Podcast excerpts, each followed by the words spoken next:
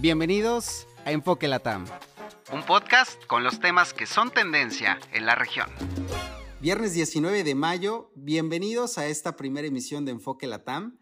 Soy Alex Piñón y de entrada muchas, muchas gracias por reproducir este podcast que tiene el único objetivo de acercarnos a los temas que pueden resultar cruciales, polémicos, que han dado de qué hablar en la región latinoamericana en los últimos días. Vaya, hacer un corte de caja con algunos de estos temas que pueden resultarte interesantes. Comenzamos.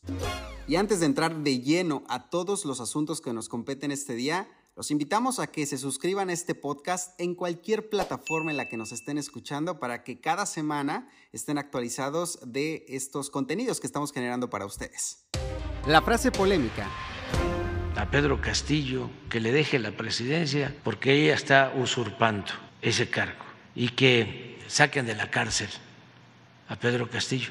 Así respondió el presidente López Obrador a esta exigencia de la mandataria interina de Perú, Dina Boluarte, para que la presidencia pro tempore de la Alianza del Pacífico pues ya finalmente le sea transferida.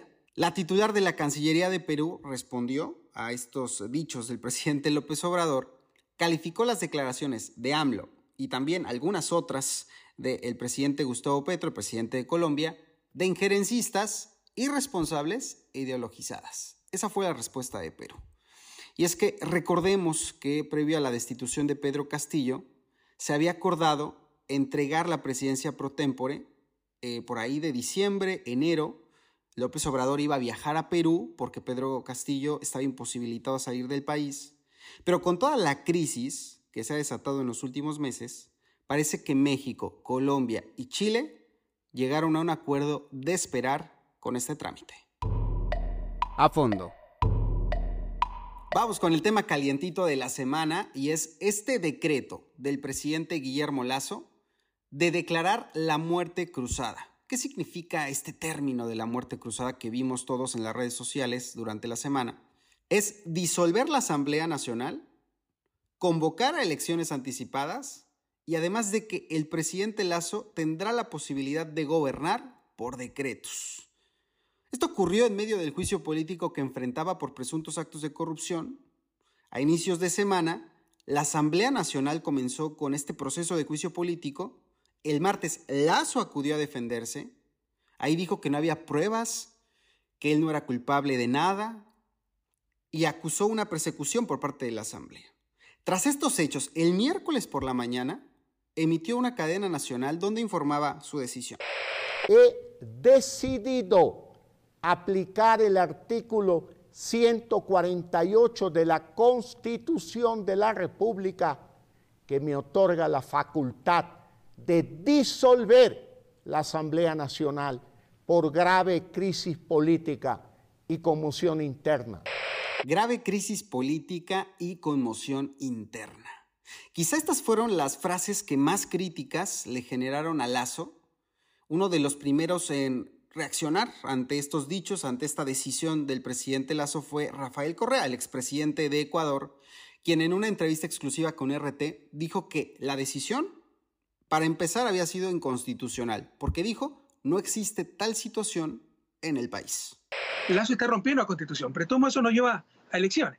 Es una válvula de escape para grave crisis que tenemos, elegir un nuevo gobierno en paz y en democracia, aunque un componente fundamental de democracia es el Estado de Derecho y se está rompiendo ese Estado de Derecho, pero al menos se conservan las elecciones y la gente tiene oportunidad de votar y eso baja tensiones. Bueno, otra de las frases que eh, sin duda vale la pena destacar de esta entrevista de Rafael Correa con RT es donde dice que Guillermo Lazo es un gran fraude democrático. Ojo, ¿eh? no olvidemos que el correísmo es la principal fuerza política en el Ecuador en este momento, algo que fue palpable pues, en los pasados comicios seccionales del 5 de febrero. ¿Qué va a pasar? ¿Qué va a pasar en el país? Se interpusieron una serie de acciones de inconstitucionalidad por este decreto de Lazo, pero fueron ya desestimadas por la Corte, esta decisión que se dio hace tan solo unas horas, esto da luz verde finalmente para la organización anticipada de las elecciones. El Consejo Nacional Electoral determinó que el 20 de agosto, ¿sí? esta va a ser la fecha tentativa para la primera vuelta. Si no logra salir alguien vencedor en la primera vuelta, entonces nos iríamos a una segunda vuelta de estos comicios anticipados prevista por ahora para octubre. Breves semanales.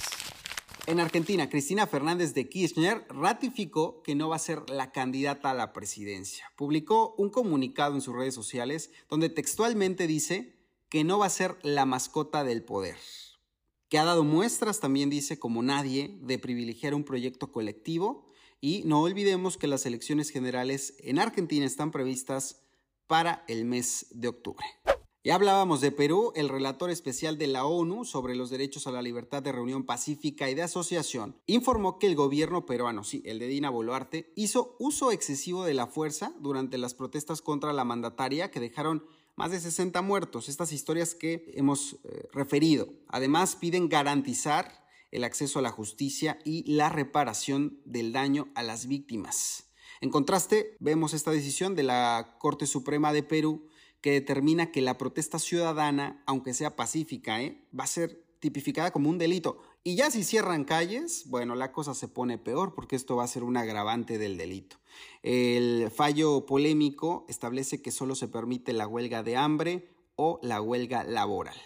En Venezuela, y como dice el presidente Nicolás Maduro, como respuesta a los despojos de los que ha sido víctima la nación por parte de gobiernos neoliberales de Europa y Estados Unidos, la Asamblea Nacional aprobó una ley para proteger los activos y las entidades en el extranjero. Esta iniciativa fue turnada ya al jefe del Ejecutivo para que sea promulgada y de esta manera proteger los recursos del Estado. El gobierno de México informa del rescate de 49 migrantes, quienes fueron secuestrados en Matehuala, en el estado de San Luis Potosí, presuntamente por un cártel del narcotráfico hace unos días. Este operativo ha tomado, ya le digo, varios días, varios cuerpos de seguridad trabajan en la zona, más de 650 elementos del ejército, de la Guardia Nacional, y no descartan que el número de migrantes pueda ser mayor que el reportado inicialmente. Sí, la crisis de los migrantes. Y una buena noticia, Rusia reanuda los vuelos regulares a Cuba. ¿A partir de cuándo? Esto va a ser a partir del 1 de julio. Claves informativas para los próximos días. Bueno, en Venezuela la próxima semana comienza el periodo oficial de la postulación de candidaturas para las elecciones primarias del 22 de octubre. Esto rumbo al proceso electoral a la presidencia en el 2024. Hasta aquí lo vamos a dejar por hoy. Gracias, muchas gracias por habernos acompañado en esta primera emisión de Enfoque Latam. Soy Alex Piñón, me encuentras en Twitter, en Telegram y en Instagram como Alex Journalist. Ahí esperamos tus comentarios y también en todas las plataformas para que nos dejes saber qué te pareció y que podemos aumentar esta propuesta donde ponemos sobre la mesa algunos, algunos de los temas relevantes para la región. Hasta la próxima. Enfoque LATAM